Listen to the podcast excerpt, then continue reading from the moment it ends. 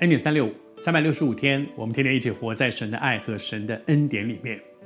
祷告带我们从生命的困境一步一步经历上帝的恩典，把问题带到神的面前来。耶稣基督的祷告给我们非常多的榜样，而接下来这个榜样也非常重要。我读给你听：祷告完了就起来到门徒那里。祷告完了就起来，这件事情提醒我们。有的时候，我们祷告完了，得着能力了，却一直继续赖在地上，觉得主啊救我，主啊救我，主啊救我，主啊救，主已经伸手了。接下来呢，起来去做该做的事。在我们的生命当中，我们很需要常常去面对这件事。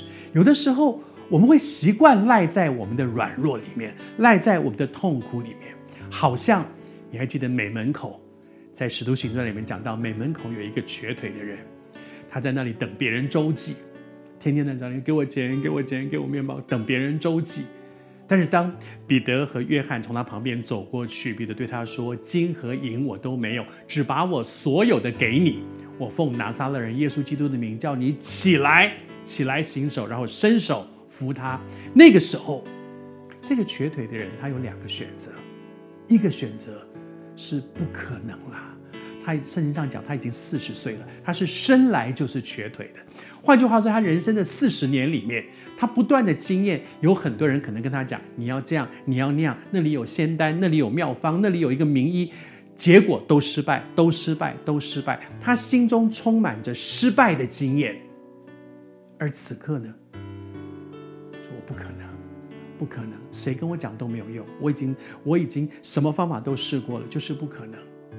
如果他一直陷在那个不可能里面，他就一直赖在地上；或者他回应主说：“我试试看啊，我就站起来啊。”他就起来了。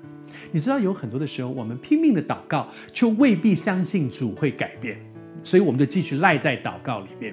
比如说，彼得被关在监牢里面的时候，教会迫切的为他祷告。然后呢，神真的做很奇妙的视频。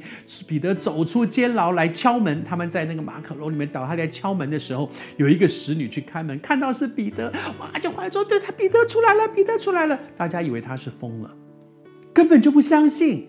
他们不是在那里祷告说：“主啊，救彼得！主啊，救彼得！主救！”当彼得被救了出来，他们说：“不可能。”求主帮助我们，耶稣给我们一个榜样，就是祷告完了，起来。